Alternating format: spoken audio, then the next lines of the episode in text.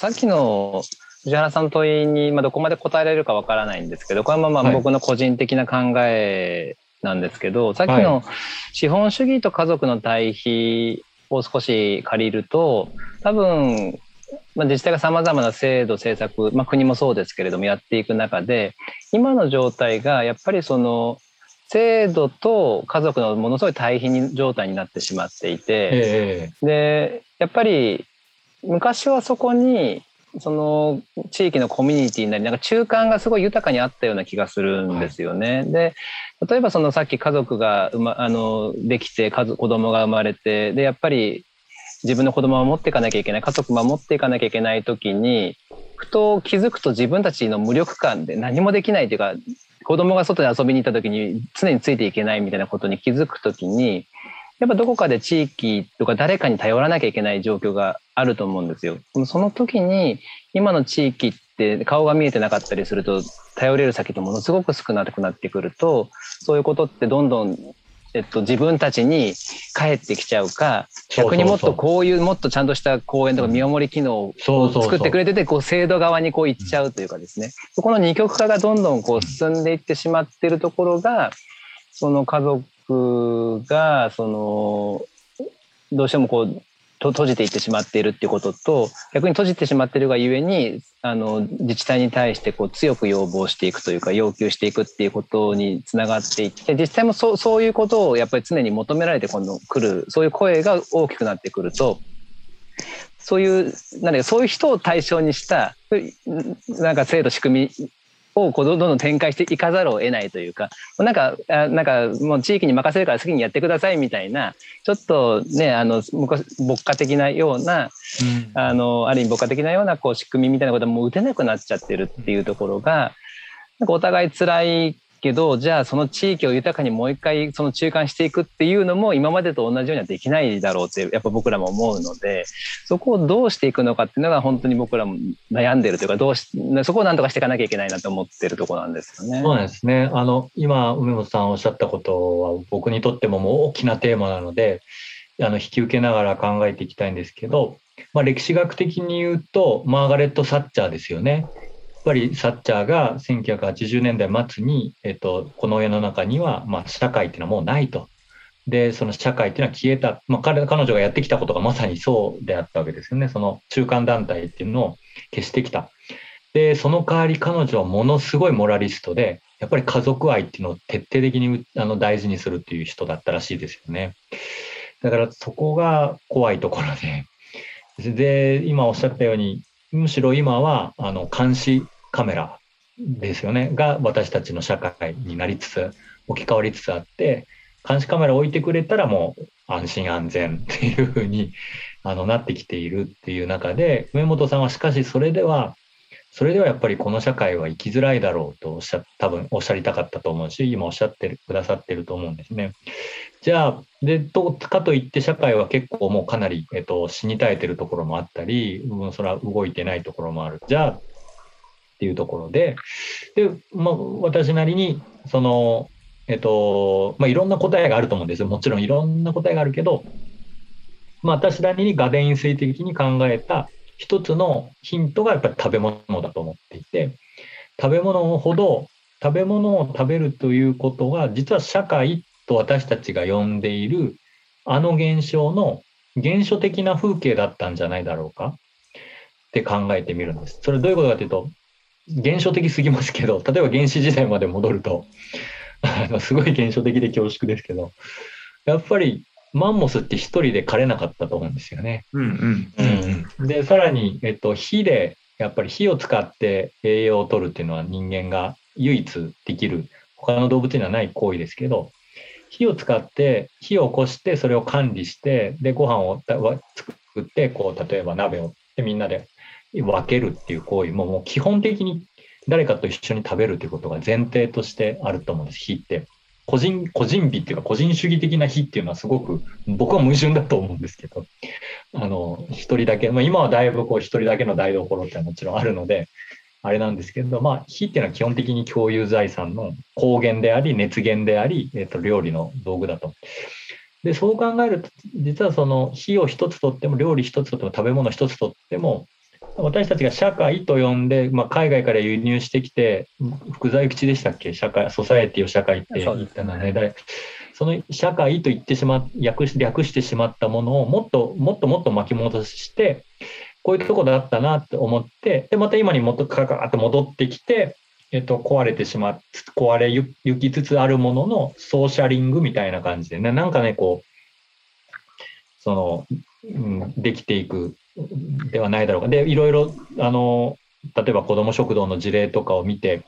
り、それから近く、例えば村おこしとして朝市をやって、市場を毎朝毎朝、市、市っていうの僕すごい大事だと思うんですよね。例えば、市っていうのは、その えっと、あるところでは、その、毎朝、毎月1回位置を開くっていう、えっと、地域があるんですけど、えそこには単にこうその地域の野菜とかが売られるだけじゃなくって、例えば、え、ー、と、知識を持ってる人はそこにブースを開いて、で、そのブースで何か自分のこう知ってることを話したりとか、それから絵本が読める人は子供たちを招いてこう絵本を作ったりとか、それからあのと、えっと、太陽光で湯を沸かせる技術を持ってる人はその作り方を教えてあげたりとか、それから、あのまあ、なんかね、それぞれのブースっていうものをその場に持つことによって、その、まあ、壊れてしまったかもしれない社会っていうのを、なんか一から、こう、はっとこう作ろうとしてるところが、やっぱあるんですよね。うんうんうん。だから僕はなんかやっぱ常に現、あの、スタート、スタートに帰るというか、初心を忘れるべからずっていうのが一番大事だと思っていて、初心っていうのは私たちの初心っていうよりは人類の初心ですけどね。うんうんということを梅本さんの話考えました。なんか歴史をされてる、歴史学をされてるっていうことが、もしかしたら藤原さんに今のところにつながるのかあれなんですけど、つい、はい、概念の構造で捉えてしまうっていうか、うん、あのつまり社会って誰かどこから伝わってきたかとか、社会ってどういう意味があるかっていうんだけど、でもそうじゃなくて、そもそも何かが社会っていう名前になったり、その前の別の名前になっているってことだっていうのは、もう本当にその通りだなと思った。つまり、リアリティの歴史を見ていくっていうか、概念の歴史を遡るのではなくて、リアリティの歴史を遡ろうとすると、やっぱりマンモスだと。これは素晴らしいと思っていやでもまさにそれは一人じゃないし食べる時にまたみんなで火が必要だしっていうことだといやなんかぐるっと回っていやそれがあっていつかなんだかこの波線が何回か入るような年代が経って社会って名前がついただけで。そうです、そうです。ですよね。ここから理解するとか、この概念の移入がどうだったかも大事かもしれないけど、うん、ここってずっとされてきたじゃないですか、一方で。あの、多分藤原さん、それも批判の一つのポイントだと思うんですけど、あの多分戦後、さまざまな人たちが共同体の議論をずっとしたり、社会の議論をしたり、市民の議論をしたり、散々してきた中で、うん、ってどこかそれが僕らとは関係ないもののようなことが降ってきたようなところがおそらく僕らの先輩世代みんなあってで、でも結果今こうなっちゃってると。なんかもっとベーシックな、何かこうピュアな、ピュアって言ったらよくないな、ピュアではないな、なんていうか素朴な、何かさっきの食べる行為に現象的な社会の風景がってことは、すなわちそこには含まれた形で共同性があったり、ある意味では開かれがあったってことです。そうです。やっぱり、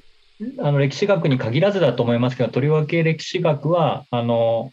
概念で語りすぎないっていうことが、あの、やっぱり原則やと思いますね。おっしゃる通りで、その、さっき原口さんおっしゃったように、社会っていうのを先に立ててしまってから考えるから、いつまでたっても私たちは見えないんですよ、社会っていうものが。で、だから今日嬉しかったのは、3人で喋ってるじゃないですか、今日。で、多分、例えば、誰かがこう私がなんか偉そうにうわーっと喋ってですね、こう概念をいろいろ述べ立てて、それに対する批判っていう方だったら、多分それはすごくこう、あの、なんて言うんでしょうね、えっと、難しいと思うんですよ、こういう議論するには。だけど今日、あの、ほとんど打ち合わせなしっていうか、まあ、最初に話してましたけど、うん、かなりアドリブでお話ししていく中で、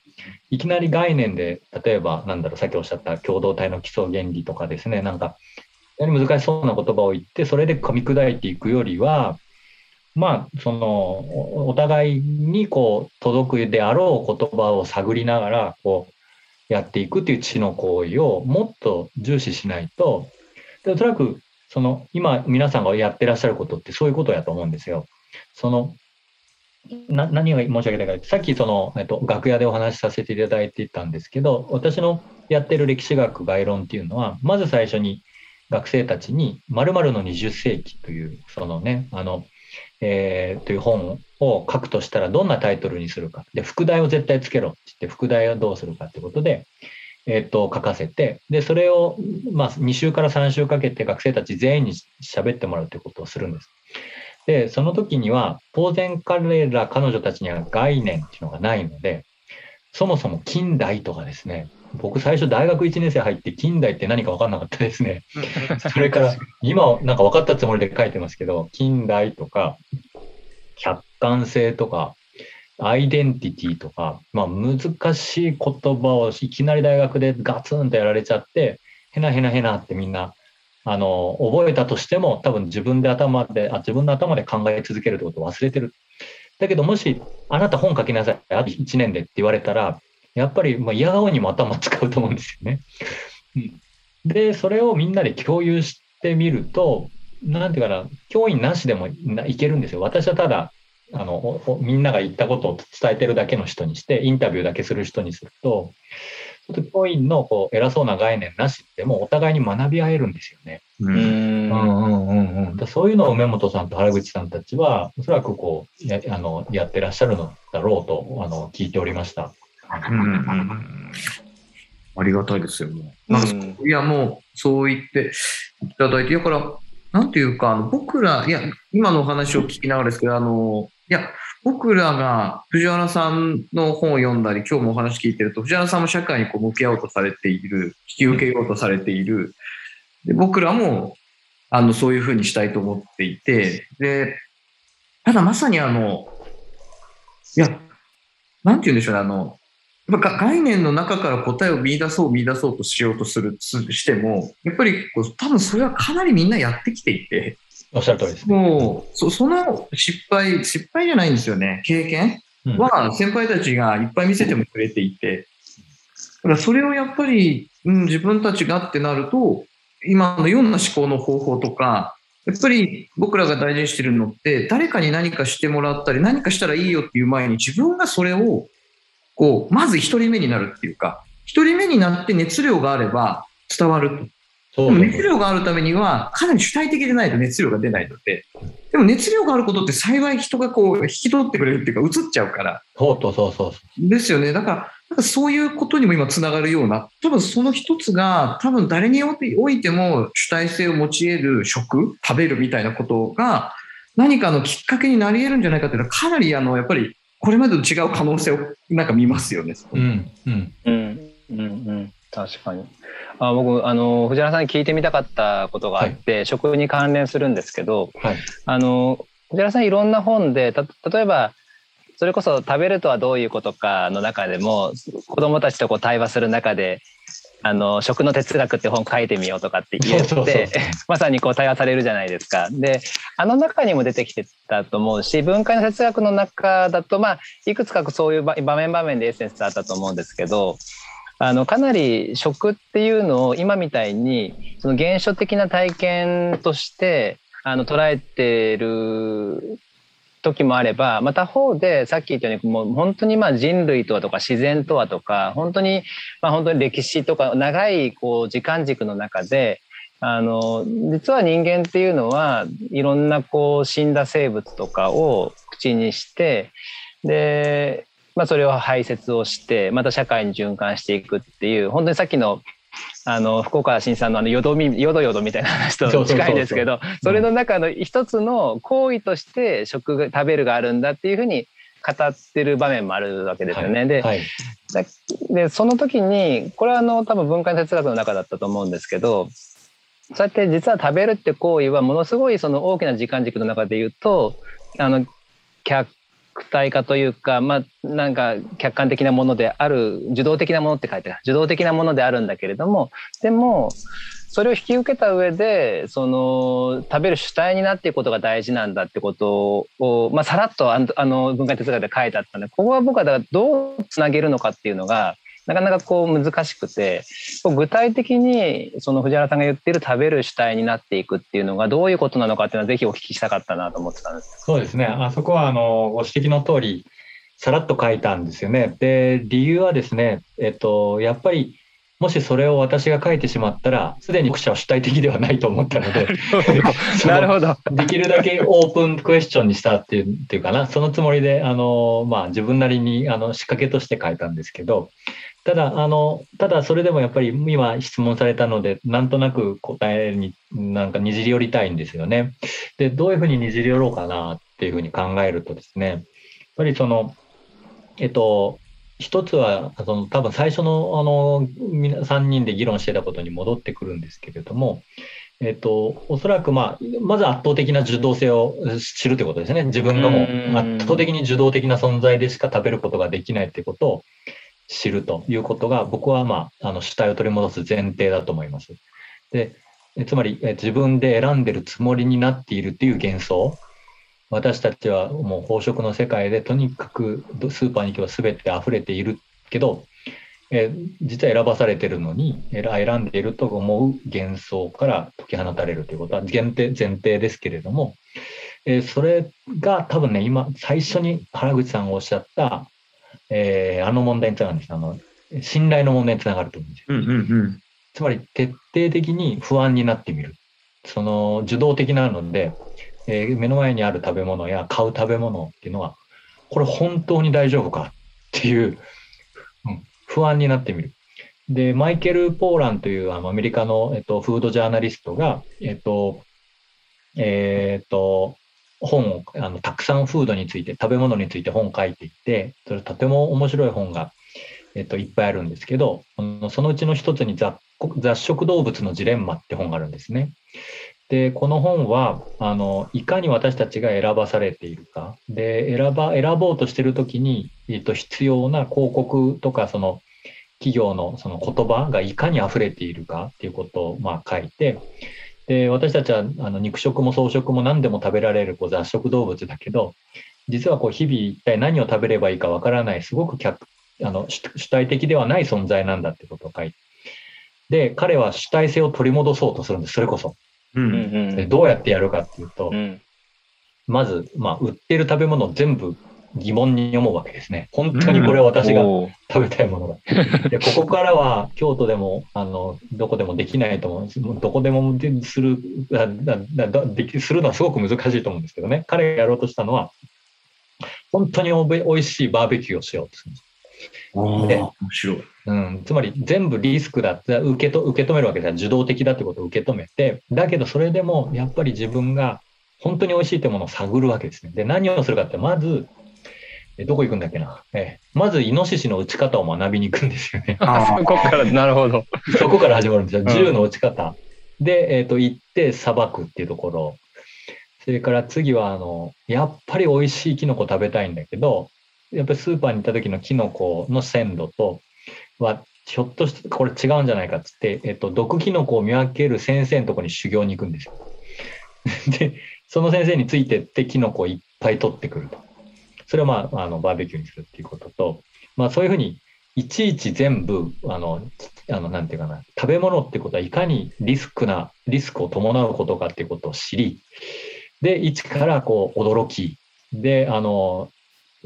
まあ、僕もできてないからその、まあ、ポーランドあの受け売りですけど、まあ、実際の死が裁かれるところを見る。あるいは裁いてみる。でちょっと気持ち悪くなったことも含めて書く。そのそうするとおそらく、まあ、そこまでは我々には無理だとしてもやっぱりまずその全面的に疑って信じられなくなった全部っていうところからようやくその主体的になれるんじゃないかなと思ってます。これまた、また宿題を与えられたみたいになってるけど。そうですよ。私は答えを言ってないですけど、うん、あのあくまでヒントです。でも、やっぱ考えるきっかけになるのは、やっぱりその、常に受動的であり、あるっていうこととか、その選ばされてるんだっていうことを、うん、まあ、引き受けるということですね。僕らが最初に話してたみたいに、あの、人はみんな、その、まあ、なんていうのかな誰かにこう依存してるというかずそれで生きてるみたいなことっていうのが当たり前だっていうことを僕らはそうやって転換してそういうふうに考えたわけですけど食べる主体になるってことはそういう食べることが選ばされてるんだってことを、まあ、気づいて引き受けつつでもだからそこまでさっきの方みたいにその一個一個自分で何かを成し遂げるってことはできないとしても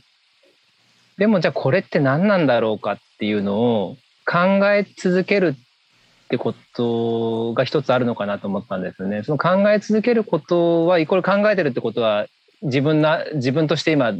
この食ってことについてどうなんだろうってことについては主体的であると思うのでそれはなんか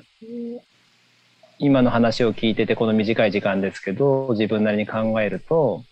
あまあそういうことが一つあるのかもしれないなと思いました。うん、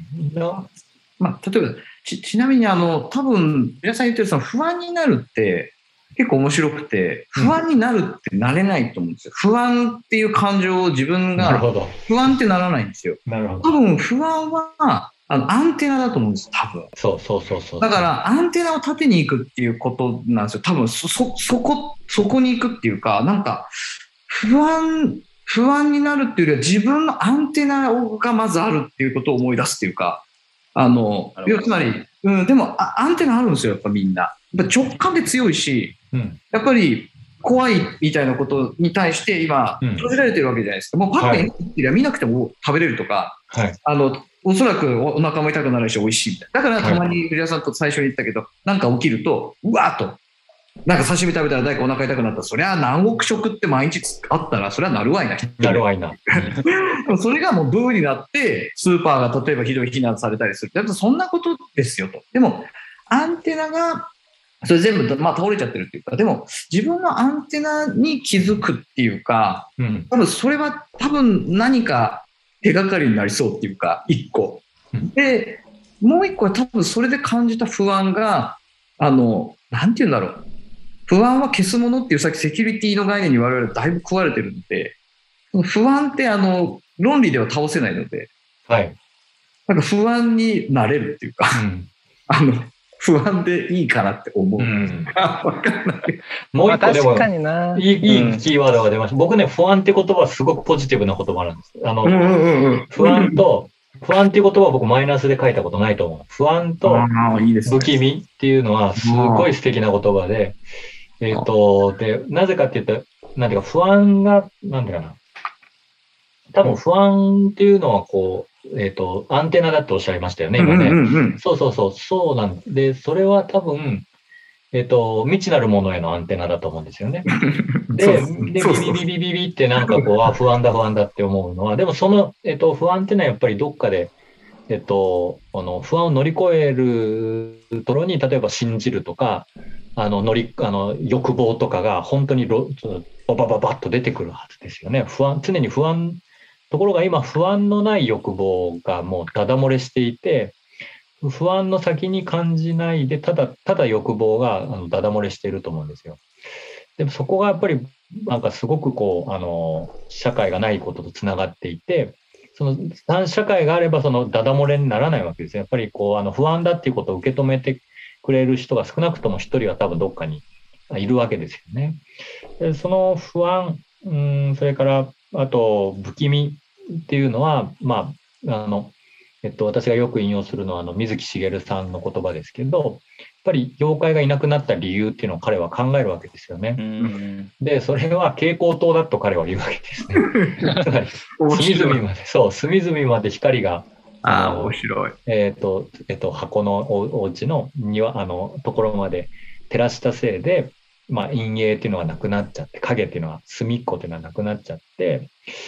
で、まあ、谷崎潤一郎さんが、あの、陰影来産っていう本を書いてるんですけど、まさにこう、あの、器とかも、それから建物とかも、やっぱりこう、ピーッと線が引いてあって、こっちが影っていう風な、そういう風なこう、構造っていうのを私たちずっと見てたはずですよね。ところが今は、あの、隅っこまで、まあ、照らされていることが、あの、まあ、さっきのアンチエイジングと一緒だと思うんですよね。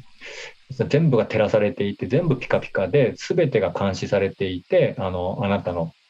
動きは全部お見通しですよ。ここに妖怪が消えていく理由があるっていうのが水木しげるさんのあのお見立てなんですよ。そのそれと不安の消えていったってことってやっぱりそういう意味でもう一度その影を作っていくとか自治体としてもそのつまり、えっと、隅っこを作っていく、うん、あるいは影なんか小学校の時好きじゃなかったですか？私結構そのなんか、えっと、例えばこう、ま、あのアパートのちょっと下の方にあるこうなんか不思議な空間でちょっとこう潜っていくとこう隠れられるとかねかくれんぼの場所ですよ要は隠れられる場所。うんでやっぱそうそうそういうのを消してしまったのが実はこう結構大事なことじゃないのかな思ったりします。まあ、まあ面白いですね。つまりあの、わかんない。つまりって言うかあれなんですけど、その、欲するっていう、あの、欲するっていうあの、自分の側にある言葉じゃないですか、おそらく。はい、あの、はい、でも、欲するっていうために不安みたいなものの向こう側が、要は不安は見えないことだっていうのは、えっと、未知ですよね。で、そこに何かを見出そう、見出してしまうとか、飛び込もうとする何かそこの多分、まあ、人間が昔か、まあ、僕が思うにアフリカからわざわざ遠くまで歩いていった好奇心みたいなのが人間にあるとすれば、あるとすれば、これは見えないことに行くのが人間だとするとです結構僕は現象的で子供に見出されるだっていう罪も思うんですけど、あいつはよく走ったりするじゃないですか。はい、だから、なんかその時に、多分欲するっていうここう、ある意味自分側にあったものが欲望っていう形で与えられていて、うん、それは不安をスキップできているっていう。だから多分、ですよね。で、コミュニティ、いろんな間がなくなってくると同じように、そこがある意味もうあの気づ気づいたらもうまさに選ばされてるというか、それがセキュリティの中の欲望になってるっていう。そうです。だからセキュリティ側の中の欲望ができちゃったから、うんうん、私たちは単なる消費者になっちゃって政治的になれないんですよ。だから、そうそう、すごい、そういうセキュリティの中の欲望っていう論文を原口さん書いてください。今ので今のくらいだから、まあ、論文で5行ぐらい。5行ぐらい。でかい字で、でかい字で。いやいや、いやいや、あの、原稿用紙100枚ぐらいで書いてください。いや、そうなんですセキュリティの中の欲とかではなくて、本当に欲、本当の、なんていうかな、欲望っていうのは、不安が常にあったはずですよね。うん。素敵だ。本当その通りだと思います。本当にその通り。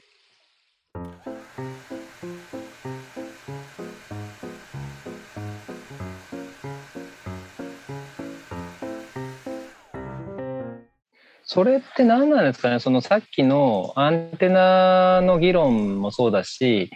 あの藤原さんが出していただいた例もそうなんですけど、アンテナ立つってやっぱりなんかとか藤原さんのこれまでの議論もそうですけどやっぱりそのリアリティとか身体的なものっていうのはものすごい従事していると思うんですよね。でアンテナ立つのもやっぱり何かがこう立体的に感じられてとかっていうことが大事で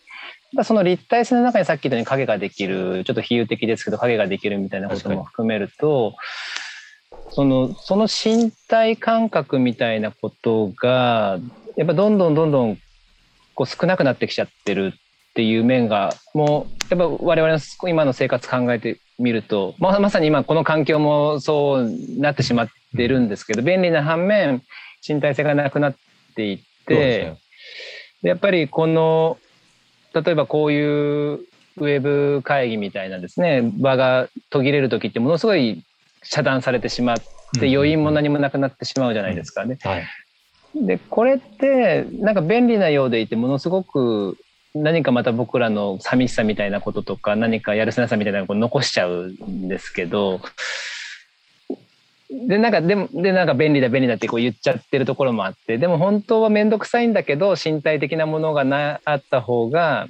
コミュニティみたいなこともつながりみたいなこともやっぱりできるしさっき言ったようにそのなんていうかなアンテナが立ってきたり影みたいなことが見つけられたりとかですねするんじゃないかなと思うとなんかまあ言い古されてるますけどやっぱりそういうことが大事なのかなっていうのは、うん、うん、改めて今聞いてて思いました。そうですね食べることはそうですねそのなんて言うんでしょうねふわあのおっしゃる通りだと思います。なんかからやっぱりこうこういう技術のせいが発達したことは便利ですけど、僕がお二人に例えば何かこう移してしまうっていうリスクもあらかじめここで遮断されてるわけですよね。でも本来喋るという行為は、お互いにエアゾルを飛ばし合い、あのまあ、あの空気中内でこうそれが混じり合うというまあ、今考えるとすごいリスクを冒して 喋っているという行為はあの成り立っていたはずです。食べるとなったらなおさらそれはあの、えー、あの声を出しながら食べるわけですから、まあ、とてつもないこうあの内臓と内臓の交流だったはずだっていうことが改めて今回分かったはずなんですけどでも、うん、だからそういう意味で身体性とずっと、まあ、いうあの考えるときにその何でしょうね。えっと、やっぱり身体というのは面倒なものだと。で食べるっていうことは面倒だという人がやっぱりすごい今、この前のネットの投票とかだと30人、30%か40%ぐらいいるらしいですね、今ね。その食べるということ自体に面倒さを感じる。で、ただそれと一緒で、なんかこう、生き生きる、その、うん、その面倒であるとか、その不安を感じるとか、そういうところを、こう、いかにえっ、と、恩着せがましくなく、あれ、押し付けがましくなく、えっ、と、提示できる、えー、暮らす場所ができるか。そそれは、この前ちょうど、とそうだ、えっと、独立研究者の森田正夫さんと喋ったんですけど、それは彼はあの数学の、えっと、そうあのいろいろな研究をされてるんですけど、彼が言っていたのは、えっと、やっぱり問題があるのはあの学校の校庭だって言うんですよ。で、これ彼が言ってるだけじゃなくて、彼の友達の、あの、えっ、と、スポーツをいろいろ研究してる方が言ってるらしいんですよね。で、学校の校庭って、まっすぐで平らで、えっ、と、とにかくどこまでも走まっすぐと走っていけるっていう場所じゃないですか。うん、で、ここで体育というなるものを教えられていることが問題じゃないかって言われて、へえと思ったんですよ。うん、で、森田さん友達のそのスポーツの研究者っていうのは、スポーツっていうのは本来、えっと、みんなが障害を持っているというものだ。つまり、例えばテニスだったら、その足、足でボールが蹴られないという障害ですよね。あるいは手でそ直接ボールを打てない。つまりラケットという棒を持ってそれで打たなきゃいけない。でいちいちそうスポーツは常にこうルールであのみんなが障害者になってそれをやるというものだとすると。でそうなってくるとこうもっとこその私たちは例えば、えっと、100メートル競争でスピードを競うのもいいけれど例えばあの5メートル競争でどれぐらいゆっくり到達するのかっていうことを競ってもよかったはずじゃないかっていう というわけですよね。であるいはその学校自体がもっと凸凹していて校庭が全部ジャン例えばジャングルって言い過ぎかもしれないけど、まあ、ある意味森になっていると森の中を駆け巡ることとかがあのまさにこう身体性をもたらしてくれるわけですよね。うん、つまり、工程っていうのは身体を鍛えるように見えて、極めて狭い身体しかこう、つまり、今、原口さんの言葉を借りるなら、極めて、えっと、狭い周波しか捉えられないアンテナを、まあ、磨いてるだけだ。じゃなくて、もっとそうじゃない身体みたいなものを、こう、例えば全おあの小学校全体、地域の小学校とかが、もっともも校庭に森を増やすとか、その、陸上が森になってる。うんあの、私たちはなんかすごくこう身体っていうのを体育、体育と言われてるものに預けすぎてきたんじゃないかってことをおっしゃってました。それはだからセキュリティの議論にまさにつながりますよね。もう本当に、うん、もうセキュリティをしっかり施行して、もう安全なように安全なようにしてった明るい街とか平らな校庭とか。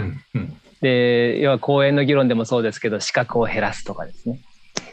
で他方の危ない危険みたいなことがあるんでなんあの簡単にはいきませんけどでもやっぱり影があってあの隠れる場所があってごちゃごちゃしててっていうところに本当は魅力がある森だったり公園だったりしたのがどんどんどんどん切り開かれていって無機質になっていって設計されていくっていうところまさにいろんなところで見られますよね。うん、まあ、僕なんかあの微妙にちょっと広げるとあのそういうところに住んでる人があれだいたらあれなんですけど、僕あの平らが超すっごい苦手なんですよ、実は。あの街が平らってあるじゃないですか。で、これあの埋め立て地なんですよ、僕の体感的には。あの、埋め立て地のあたり、埋め立てのあたり、もう日本なん特に関東なんてかなり江戸ぐらいからどんどん埋めてるじゃないですか。だから実はここも埋め立て地だったっていうか、ここ海だったはずなのにとか、ビーってまっすぐなってるんですよ。で、僕はなんか、あの、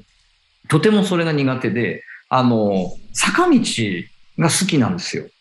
とても坂道が好きで、坂道って表情があるじゃないですか。全くその同じようなところ、なんていうか全然違うものがいろんな形で存在していて、だから、いや、何が言いたかったかというと、都市都市が肯定化してるっていうか、逆かもしれないですけど、肯定が都市化してるっていうか、だから非常に人間の都合に合わせて、しかもある何か基準に合った人たちがあって、それに合わせてこう平らがいいというまあ、これもかなりアプリより先に決まってるじゃないですか。何かが。事前的に決まっているあり方に、実は押し込められているところで、あの、まさに、あの、藤原さん言う通りだなと思ったそこで体の話をされてるっていうのは、本当に狭いっていうか、なんか不思議ですよね。なんか、不思議です。体の、先かっこ身体性になってるそうです、そうです。これは面白いですね、確かに。うん。なんか、うん、なんか、その最初の最初に、えっと、おっしゃってた手触りっていう言葉に多分だんだん戻ってくるんじゃないかと思うんですよね。その今の法廷が怖い、真っ平らな世界が怖いっていうのは、なんかね、これ今、ちょっと話ずれるかもしれませんけど、私の先輩にあのロシア・アバンギャルドを研究している人がいて、これ何かというとロシアの抽象絵画、えですね。で、えっと、江村きみさんっていうんですけど、彼女はマレービッチっていう画家を研究してたんですね。で、えっと、そのマレービッチさんっていう人は白の上の白っていうわけのわからない絵を描いてるんですよ。白いカンバスに白い色を塗って、さらにその白い上に白い四角形を描くんです。ところがそれは白い四角形に見えるんですよね。で、江村さんに話を聞いてる、聞いた、陰性の頃聞いて、僕はすっごい面白かったのは、マレービッチが目指しているのは、その白の上の白が塗られているというのは、ある種ファシズムに見えるけど、全然違ってですね、えっと、結局、色が消えていくことに、色の差が消えていくことによって、テクスチャー、つまり筆の絵の具ののりみたいなこう凸凹感ですね。まあ、つまり今の工程の話でいくと、平らではないっていう、それが純粋に目の前に出てくるっていうことを、おそらく何らかの形で伝えたかったんじゃないかっていう伝えたかったというか、そういうふうなのが表出してきてるんですよ、テクスチャー。面白い、うん。だからテクスチャー、美、美、あの、まあ、多分究極的には美しさの問題につながると思うんですけど、うん、その今のまでの話は全部そうだと思うんですけど、そのテクスチャーがおそらく身体性っていうのをこう、まあ、ある意味アンテナっていうのをちょっと違った方向に、変な方向にどんどんはは張り巡らせてくれるはずなのに、私たちは一本の強烈な何でしょう、何かわからないけど、例えば、よりよく学級委員的になれるような梅本さんとか私みたいな、そういうアンテナを、まあ、すごくこう、こうなんていうの、こう、ビーンとこう、あの、こう、磨いてきたと思うんですけど、いやいや、その世界、その時代はもう終わったよと。そういう競争はもうな、あの、21世紀するのは大国だけだよと。で、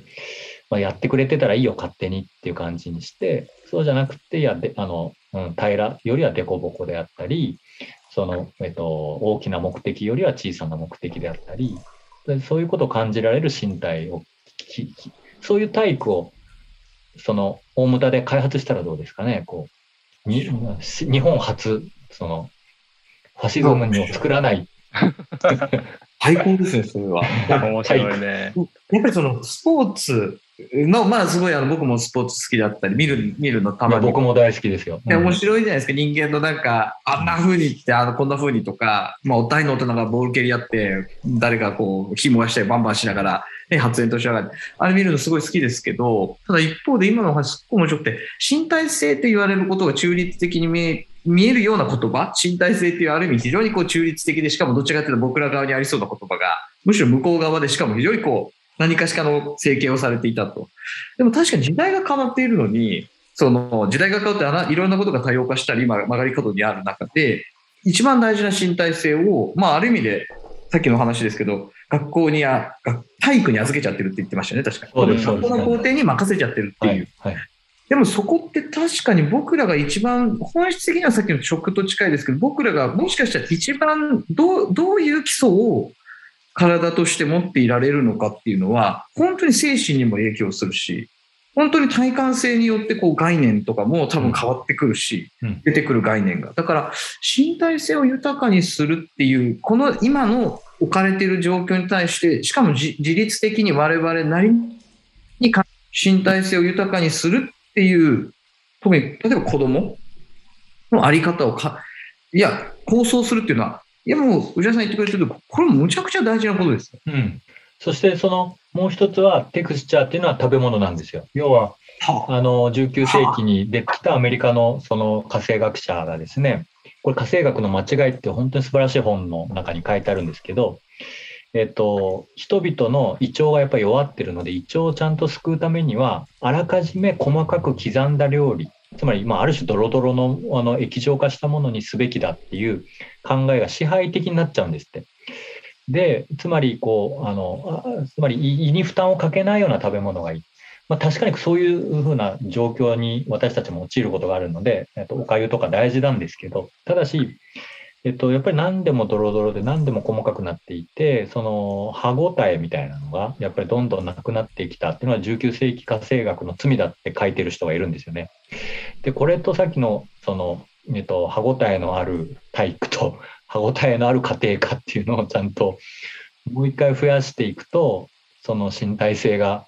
あのね、増えていくというか、かじるとかね、あの忘れていき忘れていたことですよね。うんいやそうなんですだから本当は食べるって美味しいからそれ食べるんだけどいつの間にかなんかこうこの健康のために食べるとかでそんな健康のために食べ始めるとさっきのドロドロのペースト状にしていくのってまさにそうなっていく要は胃腸に傷をつけないというかうん。あの負担をかけないっていう考え方になるしで胃腸に負担かけないっていうことにお突き詰めると食べない方がいいってなるんですよ。不思議なもん。そうす。ると何何のためにやってるのかよく分かんなくてひっくり返っちゃうんで、その本当はただ単に美味しいから美味しいもの好きなものを食べるみたいなこととかでもやっぱどっかでさっき言ったようにあの受動的である大きな流れの中の一部であることは引き受けつつみたいなことは思いながらもでも好きなもの食べたいものを食べてなんか豊かになるっていうかでそれもそれこそがまさにさっき言ったように身体性の本当に些細なことかもしれないけど手触りのあるし、ね、手触り歯触りのあるみたいなことなのかなって思いますよね。なんか、もうこれ、ここで言う話じゃないですけど、あえてこう一応、こう、藤原さんせっかく今日来てくれてるんで言うと、なんか、多分食べるのもう一個開いてる開き先が途中であの、藤原さん言ってくれたあの、まあ今の資本主義っていうか、今のあり方が負担をかけ続けている自然、はい。自然の側への回路が、やっぱりいい形でなくて、で、うん前も、前藤原さんとお話した時もしたんですけど、ディープエコロジーテストとか、ディープエコロジーみたいな形でもう自然万歳みたいなことって、まあ、僕もそういう苦手だし、それってひっくり返ってるなって思うわけですよ。やっぱり、それは折り合いだし関係なわけですけど、やっぱりその、例えばその、食べることが自然とつながる。でも、自然、ある意味自然に、ある意味で負担かけないようにって話でもない中で、やっ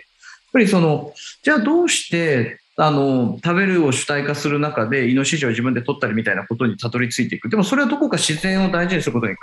関わっていくわけですよ、どこか。どこかそこにつながっていく中で、えっと、その食が自然と取り合うときにまた危ない方向って言ったらあれですけど、ちょっと変な方向にも行くと。あの、いや、思うんですよ。思うんです。で、えっと、そこでただ僕、僕なりに、この間お話してから我々の中でも話してて感じたのが、実は、あの、自然を守るとか、あるいは工業化された食べ物じゃない食べ方、食べ物に対して我々が開かれていく、時間をかけた食べ物とか、あの、要は、期限がある食べ物に開かれていくことは、食べ物のとか自然を考えてるんじゃなくて、これ、さっき言ってられたように、あの、藤原さん言ってくれたように、あの、家族に対してかかってる負担と、自然に対してかかってる負担、同じ根っこだから、はい。どっちかだけできないっていうことなんです。だから、両方視野に入れるべきだっていう、多分、藤原さんの提案なので、はい、そこは、なんていうかこう、自分たちのく暮らし、しかもそれは自然的な暮らしとか、あのそういう話でなく、本当暮らし丸ごと考えると、えっと、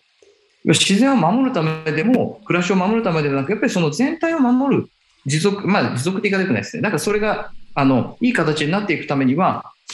どこか切り離せないんだと。しかもその接点としての食はい。みたいなのがあるっていうのが、本当はもう一個開かれてますよね。はい。ありがとうございます。あの、私以上にちゃんとまとめていただいて、そういうことなんです。それは切り離しちゃいけないところを私たちは切り離してきちゃう。内なる自然と、まあ、いわば内なる自然ですね、家族っていうのは。それと、まあ、外なる自然っていうのを切り離して考えたせいで、やっぱりこう、資本主義のなり近代社会の本質を見失ってきちゃった、見誤ってきたんだけど、本来同じところで、で、それなきなしにはこの資本主義経済って成り立たない、うん、っていうことですよね。そこをやっぱり同時にらみで捉えていかない限り、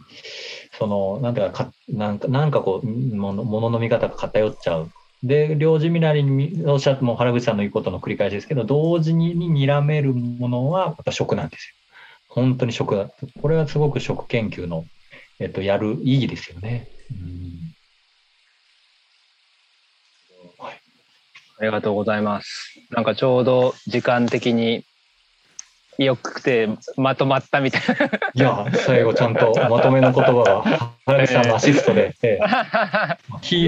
え、もう今日終わりですけど、いやもう言っときたいなって、もう、藤原さんのこの話だけで終わっちゃうと人間の世界で終わっちゃうのはすごいこれ人間だけだって考えることももう間違えるのも大元ですよね。いや、もうありがとうございます。アシストをいただきました、最後。危ないと思って。ゴール決めました最後、ね、キーパーのいないところに切り込むだけでした。ありがとうございます。